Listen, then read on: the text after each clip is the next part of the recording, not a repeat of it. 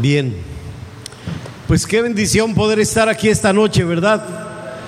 Poder gozarnos en la comunión, agradecido con Dios porque me deja estar otra vez aquí y poder eh, no estar solo, sino acompañado de algunos de los pastores de la red de Iglesias Peniel, que a su vez ya tiene otras dos redes debajo de ella, y que en este caso es la red Restauración a cargo del apóstol Roy, ha ido formando su propia red y la que, no, otras tres, ¿verdad? Porque eh, Víctor Escobar tiene ya otra pequeña red de iglesias y también el pastor uh, Jorge allá en Abojoa, él tiene otra red.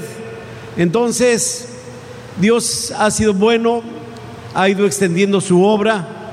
Este 2019 en nuestro Cistecel anunciamos que comenzábamos Peniel en Aguascalientes. También este, en ese mismo mes comenzó Peniel en la colonia Lindavista. Y también apenas hace un mes, el primero de septiembre, comenzó Peniel en Tlalnepantla. Y la obra sigue avanzando, ¿verdad? Así es que vamos conquistando a México para Cristo cada uno en el lugar donde Dios le ha colocado, cada uno en la función que Dios le ha permitido.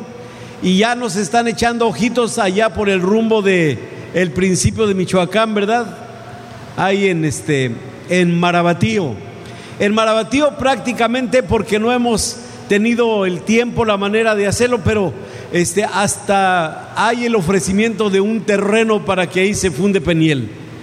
Y pues también tengo otra buena noticia, eh, ya está bien apalabrado, nos están regalando un terreno en el área de Tepozotlán, hacia adentro, de 8 mil metros cuadrados, para que hagamos nuestro campamento, ¿verdad? Para los encuentros de todos los que quieran ir. Y todos los que quieran ir, pues vamos a cooperar entre todos y hacemos un buen lugar, pues que sea útil para jóvenes, para matrimonios, para encuentros, para Peniel Kids, para todo. ¿Mande? Y para. Y lanzamiento, ah, no, eso es de ley, naturalmente. Así es que vamos avanzando y viendo las imágenes. Eh, pues yo le glorifico a Dios por el corazón misionero que ha puesto en la vida de, de, de, Gil, ah, que me imagino de seguro se lleva a Licha, a sus hijas, Así es que han pasado tiempos luego difíciles por allá. Nos platicaba mi hermano, eh, el que fue por nosotros, Ebel. Bueno, él. que este, que ahí se acaban las llantas fácil, que tienen que llevar dos refacciones lo menos porque se pueden ponchar y si se ponchan todas, ahora esperar a ver quién pasa para ir a arreglar una, aunque sea para regresar. Son cosas que uno se pone a pensar cómo Dios va preparando las cosas. Mis primeras predicaciones fueron en La Ventosa, en Oaxaca, Juchitán, en Tehuantepec, donde todavía recuerdo cuando me invitaron, más bien yo llegué a predicar a Tehuantepec con un calor tremendo, y les digo a los hermanos, me hace falta un baño, no se preocupe, ahorita lo llevamos. Y me llevaron al río. Pero la sorpresa es que el río estaba lleno de pura mujer y hombre desnudos. Y de la vergüenza ni me bañé. Luego, en otra ocasión, me tocó estar acá por el rumbo de Petatlán, hacia arriba, Colonia Juárez. Algunos identifican Colonia Juárez hacia arriba. Por allá también me tocó comenzar a predicar la palabra de Dios. Y naturalmente que son recuerdos importantes como Dios me ha permitido regresar ahora ya en otra posición, con otra responsabilidad para poder traer pues eh, buenas nuevas y que el Señor se glorifique y a través de los que Dios ha estado levantando para hacer su obra, pues uh, se va proyectando el trabajo que comenzamos allá en Peniel hace 48 años. Para los que no nos conocen, tengo 48 años de haber fundado junto con mi esposa Estelita el Peniel allá en Azcapotzalco. Bueno, se fundó originalmente en Colonia Popotla, luego pasó a Tacuba y luego a Azcapotzalco. Y hemos estado trabajando desde ese tiempo. Ahora mi esposa ha estado enfermita, ya no puede acompañarme, pero como la traigo en el, en el celular, ahí me anda viendo. Y aparte la traigo en el corazón, ¿verdad? Principalmente, no se me olvida la pastora. Y entonces, mis amados, qué bendición. Hubiera querido que esta reunión fuera más eh, representativa, ¿verdad?, de los pastores que formamos la red Peniel. Ah, muchísimos no están. Sin embargo, estamos contentos con los que estemos. Esta reunión no es tan oficial, pero sí es de compañerismo, de pasar un tiempo juntos y al mismo tiempo aprovechar para conocer las iglesias que son parte de nuestra familia Peniel. Entonces, eh, hermanos de Lázaro, Peniel Lázaro, venimos a visitarles, queremos estar con ustedes. Si nos dan de comer, gloria a Dios. Y si no, pues no, no, no sean malos, denos de comer, ¿verdad? Sí. Así es que es una bendición. Ok, voy a tratar de ser breve compartiendo la palabra. Eh, eso digo, pero luego me tardo como más de una hora después de que digo, ya voy a terminar tres veces, casi, casi ya voy a terminar. Entonces como que se le va a uno la onda. Y más cuando ya eres viejito, bueno, eso dicen que se te va la onda, ¿no? Ok, vamos a buscar la palabra de Dios allá en Lucas capítulo 4, versículo número 43. Lucas capítulo 4, 43. Y hoy es como día de confesión, porque Dios ah, ha estado trabajando en mi corazón de una forma muy particular en un tema que, del que les quiero compartir, que ahora durante todo el tiempo que estoy yendo a las iglesias, este es el tema básico en diferentes formas, diferentes enfoques, pero es el tema que Dios ha puesto en mi corazón. Y el tema de hoy para los hermanos que graban se llama el Evangelio del Reino. El Evangelio del Reino. Y dice así la palabra de Dios, léalo conmigo Lucas 4:43. Pero él les dijo, es fuerte, por favor, pero él les dijo, es necesario que también a otras ciudades anuncie el Evangelio del reino de Dios, porque para esto he sido enviado. Padre, te doy muchas gracias por la oportunidad que me das de estar aquí reunido con tu pueblo, con tu iglesia, con tus siervos, Señor, hijos en el, Espíritu, hijos en el ministerio, que de alguna forma sobrenatural has agregado a mi vida, Señor, que me has permitido compartir con ellos días, momentos especiales. Agradecido porque a través del tiempo tú has estado cerca de nosotros, nos has levantado, sostenido. Y ahora, Padre, podemos darnos cuenta de cómo tu obra a través de los diferentes ministerios que me has permitido, Señor, eh, eh, amparar en su nacimiento engendrar en el ministerio, podemos ver, Señor, que no solo vamos avanzando, sino que yo puedo ver, Padre Santo, en el Espíritu, una, un impacto glorioso que ha de manifestar tu gloria, que ha de extender tu reino y que ha, Señor, de conquistar esta nación tan tremenda que es nuestro México. Dios de los cielos, bendice a los que no pudieran venir, bendice a los que formamos parte de este cuerpo ministerial que estamos esta noche y bendice a tu iglesia aquí local en el nombre del Señor Jesús. Amén, amén, amén. Bueno, pues la confesión. Desde que conocí del Señor, la palabra evangelio fue importante. Era una persona muy católica, pero eh, el Evangelio en las misas se decía lectura del Evangelio y te leían dos versículos, ¿verdad? Y se acabó el asunto. Pero cuando recibí a Cristo empecé a entender la importancia del mensaje del Evangelio. El Evangelio tiene un mensaje central, Cristo salva, Cristo eh, transforma las vidas. Así es que ese mensaje tocó mi corazón, acepté al Señor Y entonces transformó mi existencia de una manera tan tremenda que siempre mi mensaje ha sido el Evangelio, las buenas nuevas de salvación. De hecho, en las columnas que manejamos en Peniel, alcanzar, consolidar, disipular y enviar están basadas en esa proclamación, en esa orden gloriosa de ir y hacer discípulos a todas las naciones, que es el anuncio del Evangelio a toda criatura. Entonces, eh, la palabra Evangelio es importante, pero el problema es que al anunciar el Evangelio, siempre lo relacionamos con el rey, eh, muy pocas veces lo relacionamos con el reino de Dios. Últimamente ha habido mucho enfoque, como que la idea de que tengamos mente de reino, idea de reino, pero definitivamente en lo particular, y esa es mi confesión, yo no tenía esa capacidad de entender y siempre me estaba preguntando, bueno, ¿qué cosa es mente de reino? ¿Cuál es la diferencia con el Evangelio?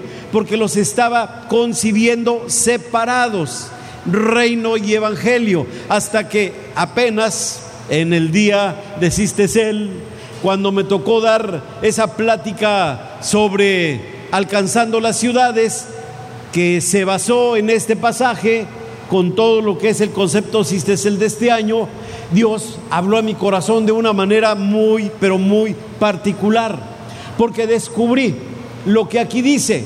Jesucristo expresó las siguientes palabras en Lucas 4:43. Es necesario que también a otras ciudades anuncie el Evangelio del reino. Y nunca había parado a entender ese concepto. El Evangelio es del reino. El reino no es el Evangelio. El reino contiene un Evangelio. El vehículo para poder entrar al reino es la anunciación de las buenas nuevas de salvación. Pero cuando una persona recibe a Cristo, no solo recibe el Evangelio, las buenas nuevas, sino que es agregado al reino.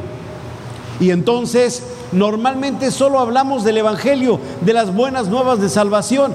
Eso, eso ha dejado como, ah, dijéramos, sin importancia el concepto de reino de Dios. Por lo menos para mí no ha sido tan claro hasta este mes de junio del 2019. Esta omisión de hacer la separación de una cosa es reino, otra cosa es evangelio, entonces eh, me daba por sentado que eran cosas separadas, pero no es así. Ahora lo entiendo. A lo mejor para algunos ya ha sido claro, pero a lo mejor muchos están igual que yo. Pensamos en cosas diferentes. El reino de Dios una cosa, el Evangelio otra cosa, pero el versículo dice que el Evangelio es del reino. Entonces, forman un todo. Y entonces cuando ya te pones a pensar, te das cuenta que el objetivo de Dios a través de su palabra es establecer su reino. Que el medio para lograrlo es anunciando el Evangelio. Y que cuando la persona conoce el Evangelio, se integra al reino. Y entonces, en esa labor mesiánica, el Señor Jesucristo, pues ya desde la anunciación de su nacimiento, allá en Isaías 9, 6 al 7, se establece que un niño nos es dado, hijo nos es dado, el principado sobre su hombro y se llamará su nombre admirable, consejero, Dios fuerte, Padre eterno, príncipe de paz hasta ahí vamos bien, pero agrega, dice, lo dilatado de su imperio y la paz no tendrán límites. Es más, ya no le llama reino, ahora le llama imperio. Y la paz no tendrá límite sobre el trono de David y sobre su reino, disponiéndolo y confirmándolo en juicio y en justicia desde ahora y para siempre. El celo de Jehová de los ejércitos hará eso. Así es que eh, oh, oh, qué bueno que lo entendí. Entonces no estamos solamente en un anuncio de buenas nuevas de salvación. Qué glorioso mensaje, ha tocado las vidas, las ha transformado. A través de eso tenemos que entender que hay algo más grande detrás y es el establecimiento del reino de los cielos en la tierra y finalmente en todo el universo. Así es que por eso hoy podemos llegar a comprender que desde la anunciación, desde la anunciación se promete que Él reinaría, que Él reinaría, el Señor Jesús. Ahora concebirás, dice Lucas 1, 31 al 33, ahora concebirás en tu vientre, darás a luz un hijo, llamarás su nombre Jesús. Este será grande y será llamado Hijo del Altísimo. Pero ojo, el Señor le dará el trono de David, su padre, y reinará sobre la casa de Jacob para siempre, y su reino no tendrá fin. Entonces es cuando cobra sentido esa imagen del Apocalipsis, cuando vemos a Jesús cabalgar en ese caballo blanco, eh, con, ceñido por su corona, eh, el caballo blanco, símbolo de victoria, con un letrero en el muslo que le identifica con tanta claridad y se establece su nombre, Rey de Reyes y Señor de Señores. Esa es la grandeza, la grandeza de el Dios en el que nosotros creemos. Y por eso, amados hermanos, entendemos que el objetivo de nuestro Señor es que aprendamos a tener una mentalidad de reino tan profunda, que aprendamos que de la misma manera que Dios reina en los cielos, de esa misma manera debe de reinar en la tierra.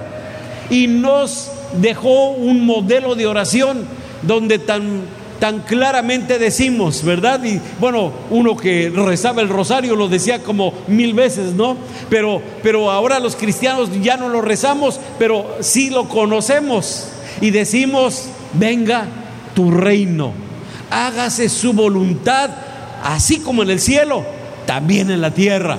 Entonces, de repente, amados hermanos, empecé a, a mirar con la dirección del Espíritu el mensaje total de la palabra con un solo propósito, que el dominio de Dios se establezca en los cielos y en la tierra. Y pero me dio escalofrío cuando de repente eh, pasé por un lugar y leí un letrero, Salón del Reino. dije, ya nos están volando la idea. Y luego dije, no, no, no las están volando. Ellos están entendiendo eso a lo mejor antes que nosotros, los cristianos, y están trabajando con una mentalidad de reino diferente, aunque no traen directamente el mensaje de salvación, sí traen mentalidad de reino. Y entonces dije, no es posible que los hijos de Dios, los ciudadanos del reino, nos quedemos sin llegar a entender a plenitud lo que esto significa. Entonces es importantísimo, amados hermanos, que debemos de enfocarnos de una manera diferente a ver la palabra de Dios con una mentalidad de reino. No nos debe de admirar tener que aprender más de lo que es el reino de Dios. Finalmente, cuando leemos la palabra, las, las frases aparecen. Eh, el reino de los cielos se ha acercado el reino de los cielos ya está aquí. Y entonces eh, eh, el concepto de Dios es reinar, va a ser reinar. Y entonces no nos debe de admirar que a Él, a nuestro Señor, le ha sido dado un nombre que es por sobre todo nombre, para que en el nombre de Jesús se doble toda rodilla. Los que están en el cielo, en la tierra, debajo de, en las aguas, debajo de las aguas, toda lengua confiese que Jesucristo es el Señor. Entonces tenemos que aprender a ver el reino de Dios, a verlo. Tenemos que aprender a entender el reino de Dios. Más aún tenemos que aprender a creer en el reino de Dios y su mensaje redentor, que es el Evangelio del reino. y tenemos que aprender a predicar el reino de Dios y avanzar poderosamente en el reino de Dios, siendo parte de su establecimiento aquí en esta tierra, aunque se oiga medio testigo de Jehová, no le hace. Amados, tenemos que aprender a entender ese concepto universal de dominio. ¿Qué cosa es un reino? Un reino es un territorio en el que el jefe de gobierno es un rey. Un reino es el territorio en el que el jefe de gobierno es un rey. Y le tengo buenas noticias. Ahora lo puedo ver de esa manera. Cada vez que una persona recibe a Cristo en el corazón, el reino de Dios se establece en esa vida. Pero cuando esa persona comparte a otros sobre la salvación, el reino de Dios se expande. Y cuando la obra de Dios se hace fuerte, el reino de Dios se establece, se engrandece, se multiplica, hasta que alcancemos a, ser testigos, porque vamos a ser testigos, porque reinaremos con Él de toda la gloria de Dios, llenando la tierra en dominio, en autoridad. ¡Wow! Para mí ha sido esto algo así como muy sorprendente, es importante. A lo mejor algunos de ustedes ya están bien empapados de esto, pero sabe, ahora me doy cuenta que mucha gente de nuestras iglesias no tiene ese concepto. Eh, nuestras iglesias estamos contentos de ser evangélicos, o sea, gente que creemos en el Evangelio. A veces eh, decimos, eh, somos evangelistas, o sea, anunciadores del Evangelio. A, veces decimos, es que vamos a anunciar el Evangelio, pero no nos damos cuenta que hay algo mayor, que es el reino. ¿Quiénes forman el reino? Pues un reino está formado por súbditos. Creo que aquí hay un punto importantísimo que debemos de tomar en cuenta. Una cosa es saber que yo tengo un evangelio que he recibido, que ha traído transformación a mi vida, que me ha dado la oportunidad de nacer de nuevo y ser nueva criatura. Y otra cosa es entender que soy miembro súbdito de un reino.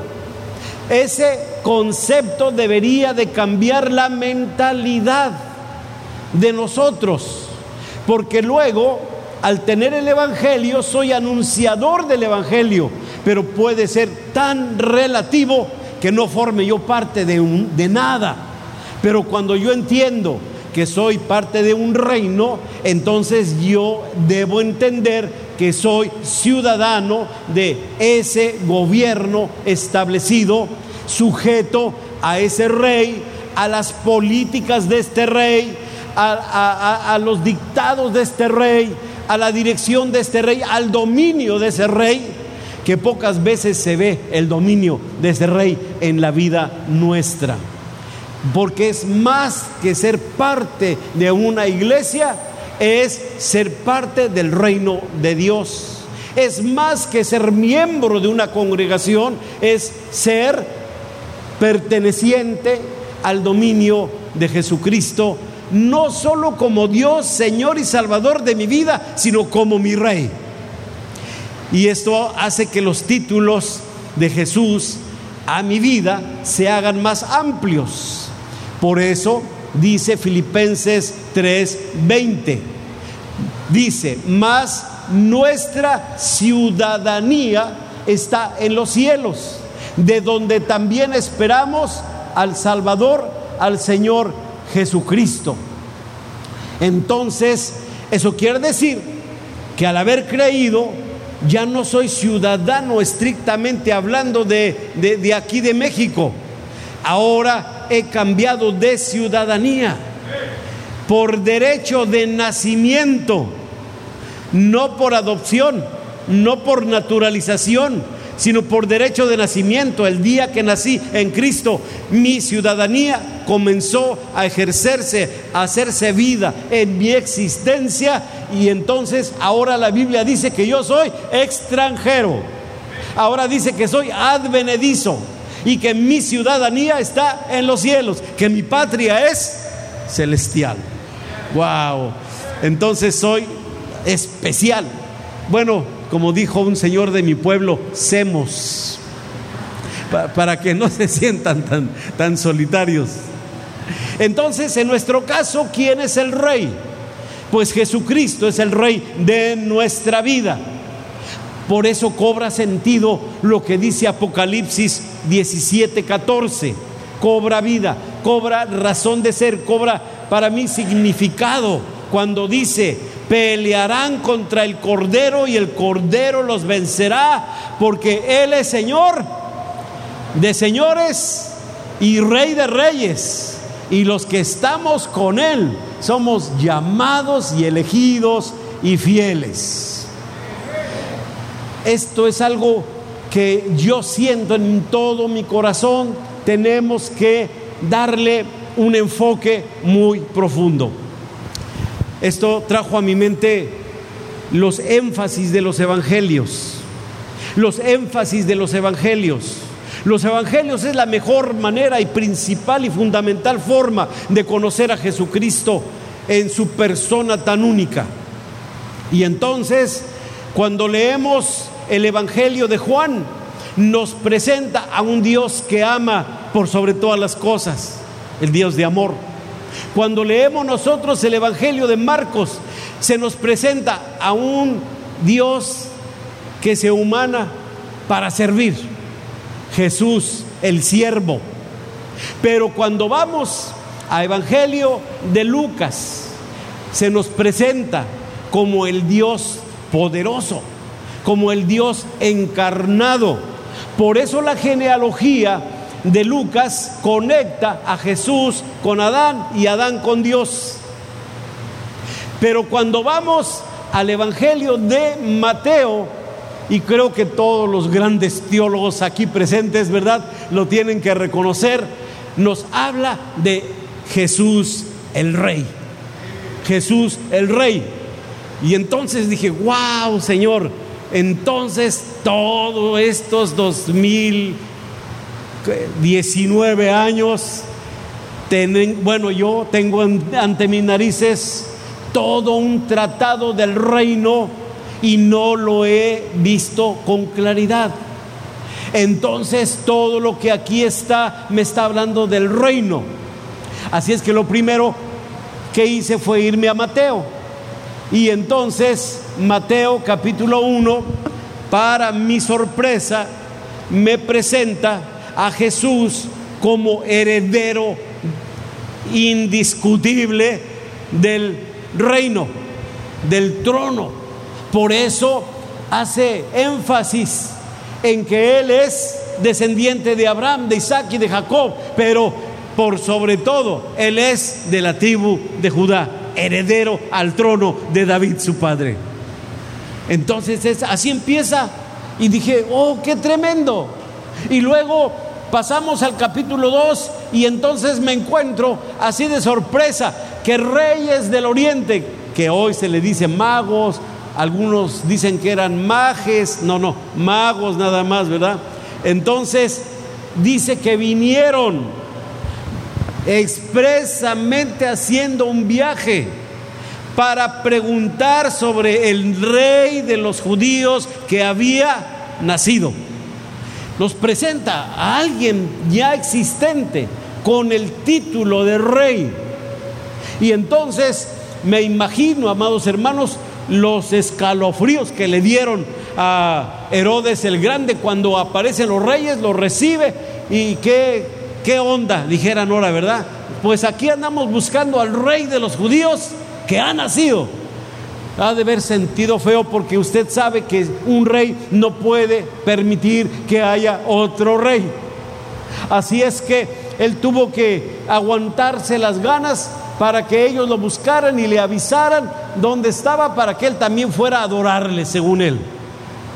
Naturalmente que Gracias a Dios el Señor estaba protegido, lo enviaron a, Egipto y entonces de allá es llamado cuando ya no hay peligro. Pero, amados hermanos, qué increíble que a Jesús estos reyes lo encuentran, le reconocen en las tres facetas más gloriosas que ser humano pueda tener. Le reconocen como Dios, por eso le ofrecieron la mirra. Le, reconocieron como sacerdote, por eso le ofrecieron el incienso. Pero le reconocieron como rey, por eso le ofrecieron el oro. Y eso está aquí. Entonces hay un rey digno, fiel heredero del reinado, estrictamente hablando, heredero del trono eterno prometido a David, reconocido por los reyes del oriente. Y amados hermanos, cuando nosotros vemos la palabra de Dios en capítulo 3, en el versículo eh, número 2, encontramos que la introducción de Juan el Bautista ante las multitudes de la presencia de Jesús fue, en aquellos días vino Juan el Bautista predicando en el desierto de Judea diciendo, ¿qué dijo? Arrepentíos porque el reino de los cielos se ha acercado. Y entonces, en ese momento, llega el Señor Jesús, es bautizado. Y entonces, luego pasamos al capítulo 5, el principio del ministerio de Jesús. No voy a predicar de todo Mateo, ¿eh? nada más estoy una pasadita aquí para que eh, nos enfoquemos a, nivel global sobre este tema tan fundamental que, que en lo particular creo que lo hemos dejado un poco al olvido y no nos hemos enfocado en la importancia del reino. Entonces, capítulo 5 ya es lo que todos conocemos y sabemos que se llaman las bienaventuranzas. Pero las bienaventuranzas, todos los comentaristas, teólogos aceptan que estas son las características de los ciudadanos del reino de los cielos. ¿Qué quiere decir? que este nuevo reino necesita personas diferentes. Este nuevo reino necesita gente con carácter, con forma de ser, con forma de pensar y con forma de actuar muy distinta a todos los ciudadanos de todos los reinos del mundo.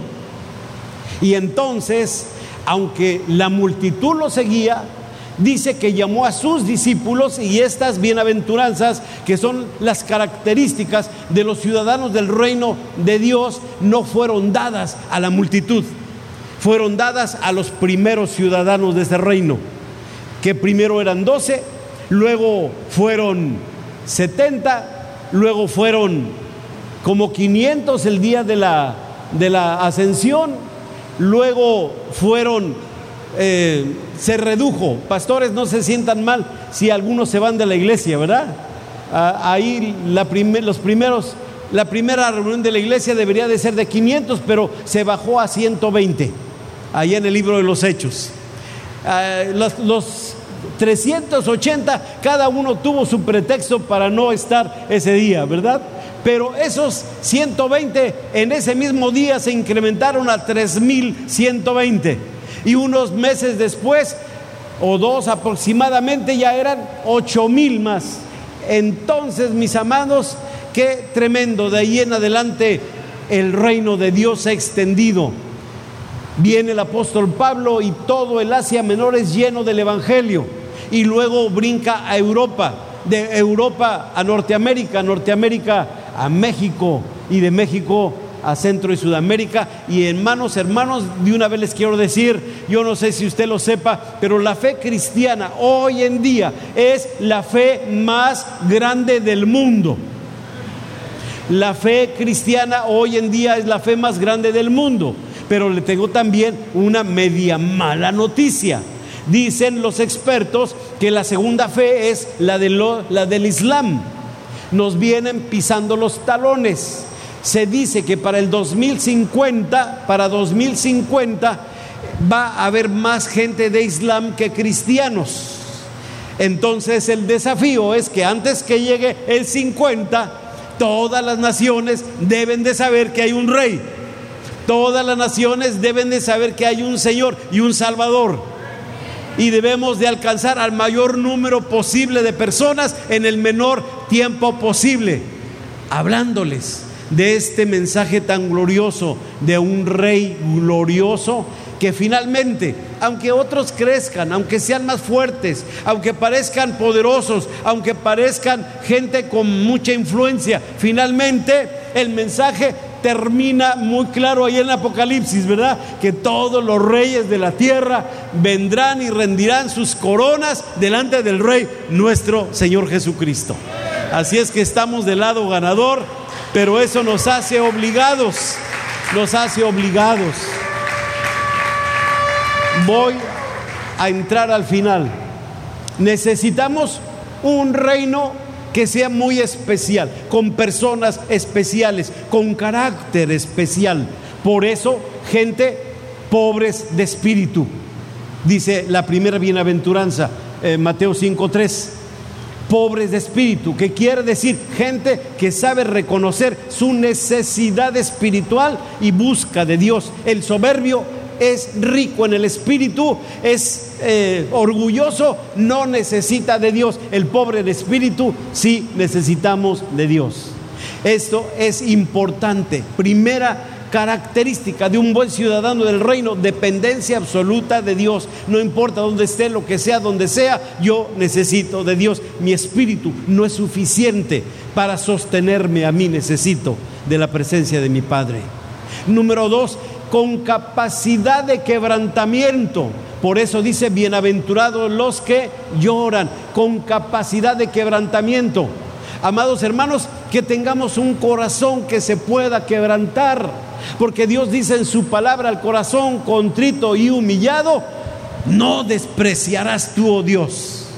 Y, lo glorioso, yo no sé si usted lo recuerda, pero la promesa es, Dios en su palabra nos dice que el Señor, al habernos dado a Cristo, Él cambiaría nuestro corazón de piedra, ese que no se quebranta, por un corazón de carne, que sí puede quebrantarse. Y el que se quebranta encuentra consolación, pero también con un carácter de mansedumbre por que se refleje por, por todo, hermanos.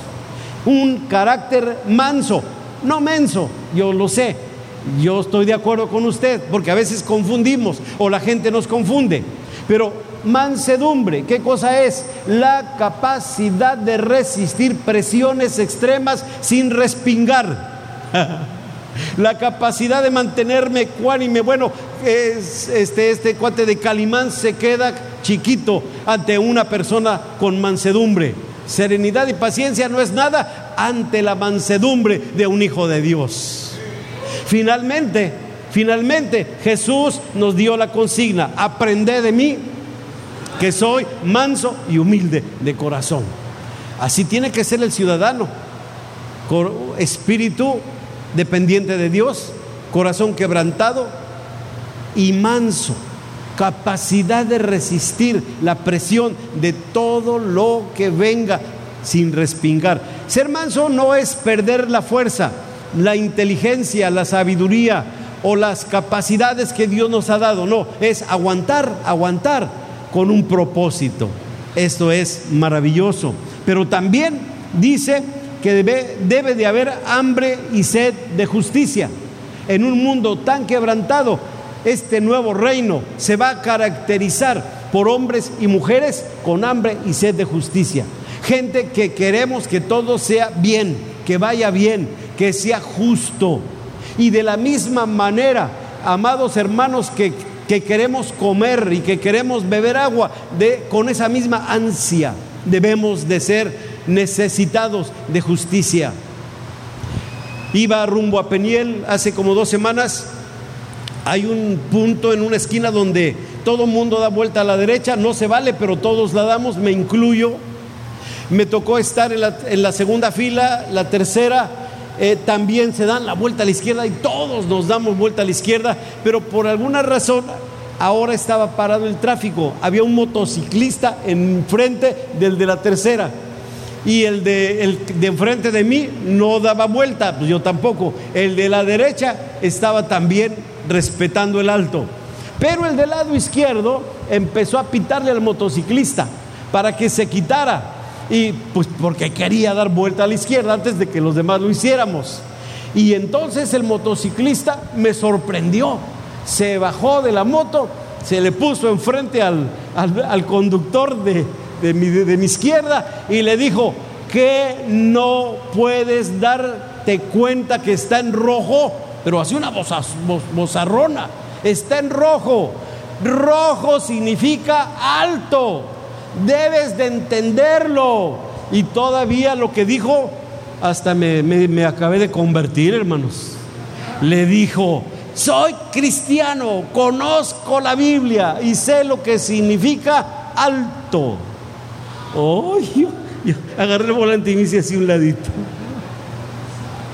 Y luego que ya encontré este pasaje, dije, si es verdad, alguien, alguien, y de preferencia un hijo de Dios, tenemos que establecer justicia, nunca injusticia. ¿Qué más dice la palabra? Que seamos misericordiosos, misericordiosos. Esto me, me caló tremendo yo ya he predicado sobre esto muchas veces o años, sabrá Dios cuántas veces, pero ahora lo entiendo. Si alguna característica me hace más parecido a mi Padre es la misericordia. La misericordia. Sus misericordias nuevas son cada mañana. Y amados, esto hace que yo tenga que entender que mi carácter no puede ser al estilo de como yo era antes sin conocerle. No puede ser eh, bajo la influencia de mis gustos, mis deseos, de mi corazón malo. Tiene que ser conforme a su corazón. Y el corazón de Dios es un corazón de misericordia. Misericordia, amor en acción. No solo decir te amo, sino demostrarlo con acciones, no con palabras. A veces los más duros de ser misericordiosos somos los cristianos. Y los que deberíamos de ser más misericordiosos, parecidos a nuestro Padre, los hijos del reino, los ciudadanos del reino. Misericordia quiero y no. Alguien se sabe eso, misericordia quiero y no sacrificio. Luego dice la palabra que también seamos de limpio corazón limpio. Todas estas características yo sé que ustedes ya las conocen y las entiende, pero en un mundo tan cochino, hermanos, necesita a alguien con limpieza, alguien con transparencia, alguien que no sea mal pensado, que no sea chismoso, que no sea murmurador, alguien, hermanos, que vea las cosas positivas, como se dice hoy, no que todo lo veamos negativo porque somos bien malos para pensar, no creemos que Dios pueda cambiar la vida de la gente. Nosotros la condenamos mientras Dios la está respaldando. Dios tiene misericordia, hermanos, y más que todo es un Dios que respalda al de limpio corazón. Nosotros no podemos ser menos, porque la palabra de Dios dice que ahora en este corazón número uno ya no es de piedra y número dos, que en este corazón está escrito algo glorioso. No sé si sepas, lo recuerdas, pero dice que escribiré. ¿Qué cosa? Mis leyes en su corazón. Ya no van a estar en tablas de piedra, ahora van a estar en ese corazón. Y entonces quiere decir que mi corazón tiene que ser transformado. No ser mal pensados, no ser de doble sentido, no ser gente, ¿cómo le llamaríamos? Malosa, mal pensada, murmuradora, chismosa, condenatoria, eh, religiosos y, de esa gente que es como los fariseos, bien este, justicieros. No, no podemos ser así. Alguien tiene que ser diferente. Y esos somos los hijos del reino. Y finalmente, hermanos, dice la palabra de Dios que también seamos pacificadores. Pacificador. ¿Qué cosa es pacificador? El que mete paz. Y aunque el dicho dice que el que mete paz saca más, no importa. Aquí dice que tenemos que ser pacificadores, los que traemos la paz. Amados, a veces no traemos la paz, a veces traemos la guerra, traemos el pleito, traemos el enojo, somos los que echamos a pelear, somos los que vemos malas cosas y creamos conflictos. Yo no sé, aquí están mis hermanos pastores, pero cuántas quejas de gente que viene a nuestras consejerías para decirnos, pastor, la hermana fulana, el hermano fulano, nos echaron a pelear. Y los hermanos nos dijeron cosas y, pues los otros le, respondimos y en lugar de ser pacificadores, se arman las guerras hasta dentro de las congregaciones. Al fin que no estoy en México y ahorita nadie sabe de quién hablo, Hasta al apóstol mandaron a llamar, hermanos, para que yo meta paz, porque la cosa se puso difícil. Una muchacha descubrió que su esposo la engañaba con una señora del pueblo. Así es que fue a reclamarle a la señora. Claro, primero la bronca con el esposo, pero le fue a reclamar a la señora. La señora no estaba. Qué bueno que no estaba, pero estaba su mamá y la mamá le dijo, esa mujer, mi hija, es bien canija, así es que donde te la encuentres, dale una friega, pero buena. Y la hermana, hija de Dios de la iglesia, le cayó re bien el consejo, pues estaba bien enojada de que le estaban bajando a su esposo. Así es que llegó a su casa y le platicó a su mamá y a su hermana. Ya no era una, ahora eran tres. Así es que le dijeron al esposo, esposo, llévanos ahorita a buscar a esa mujer, a la pecadora. Y el esposo, bien sumiso y, sumenso, dijera mi esposa, obedeció. Las llevó, la encontraron, le dieron una golpiza, pero de aquellas. Entonces la iglesia pues ya disciplinó a las mujeres, naturalmente, pero también disciplinó al esposo. Y el esposo no acepta que lo discipline, que por qué. Y la respuesta de los líderes fue porque él debería de haber metido paz y no lo hizo. Al revés, las llevó y ahí estuvo de espectador a ver quién ganaba. Un problemón. Digo, hay cristianamente, yo sé que eso no pasa aquí, ¿verdad? Pero resulta que nuestra vida debe ser pacificadores hombres y mujeres que traemos la paz. De hecho, en ninguna casa cristiana debería haber pleito, porque el que es cristiano debe de meter la paz de Dios en esos corazones. Y concluyo porque, uh, Mateo está de largo, todo tiene que ver con el reino, pero estas son las características de los ciudadanos del reino.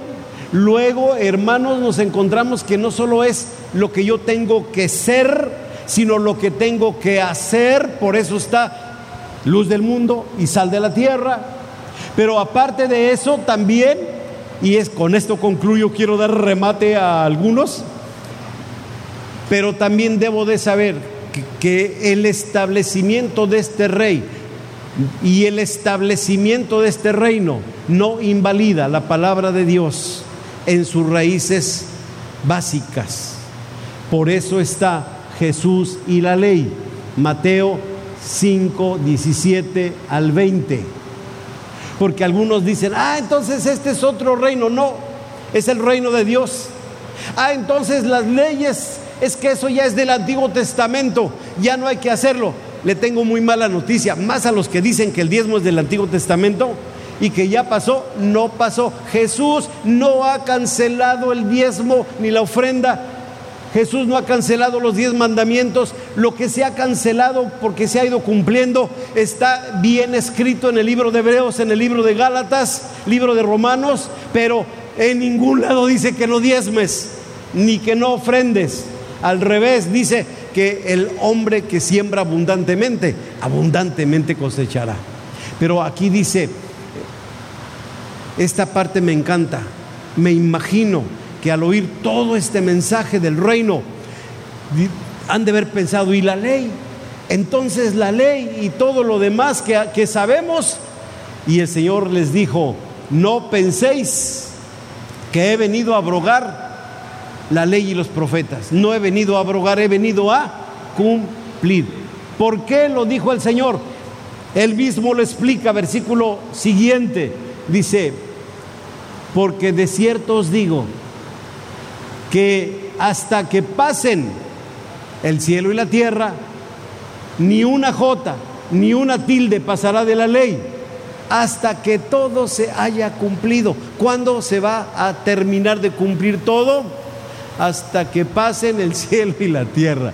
Así es que cuando ya pase eso, estás autorizado para decir, es que eso es del Antiguo Testamento, eso ya, ya pasó, no ha pasado. Jesús dice que no ha pasado. No te andes escapando creando tu propia ley o tus propios pretextos. El ciudadano del reino está sujeto al rey y de la misma manera que hay características de esencia acá de lo que yo debo de ser, características hacia afuera de lo que debo de hacer como sal y luz del mundo, también hay cosas que yo tengo que entender que están vivas, que están vigentes, que no se han acabado, unas están en curso, pero es solo el Señor lo sabe, Él va a decirnos cuando esté terminado. Tenemos un reino inquebrantable, inconmovible, un reino eterno tú y yo reinaremos con Él. Él ha hecho de nosotros un pueblo de reyes y sacerdotes. Nos toca reinar, dominar con Él, pero también nos toca ministrar con Él. El sacerdote toma de Dios para darlo a los hombres, toma del pueblo para llevarlo a Dios. Esa es la función tan hermosa de los ciudadanos del reino. Que Dios nos dé como una comezón para empezar a, escarbar este tema, para ampliarlo, para estudiarlo, principalmente los que somos los pastores, y que lo comuniquemos, porque algo más grande que un mensaje de salvación es el establecimiento del reino. Dios les bendiga, les guarde y que todos seamos conforme a las bienaventuranzas. Amén. Dios les bendiga.